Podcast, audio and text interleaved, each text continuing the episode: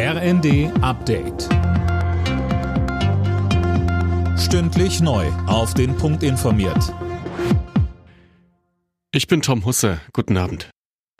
Obwohl die Infektionszahlen in China rasant steigen, will die EU erstmal keine einheitliche Corona-Testpflicht für Reisende aus dem Land einführen.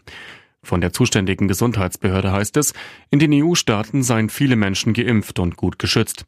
Italien war im Alleingang vorgeprescht.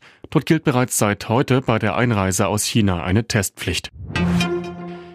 Im Konflikt zwischen Serbien und dem Kosovo deutet sich leichte Entspannung an. Serbiens Präsident Vucic hat angeordnet, dass die Straßenblockaden im Grenzgebiet abgebaut werden. In dem Konflikt geht es um den Status des Kosovo. Die ehemalige serbische Provinz hatte sich 2008 für unabhängig erklärt.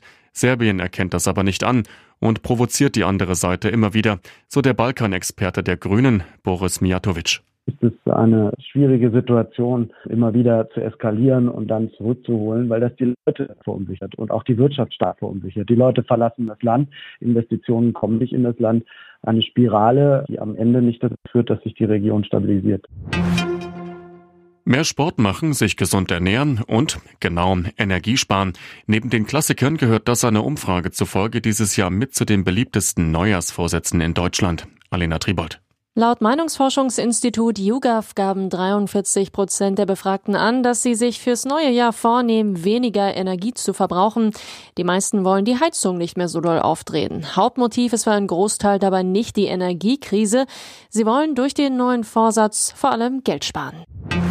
Der Norweger Halvor Egner Granerüth hat den Auftakt der Vierschanzentournee in Oberstdorf gewonnen. Als bester deutscher Skispringer landete Karl Geiger auf dem vierten Platz. Andreas Wellinger wurde Sechster.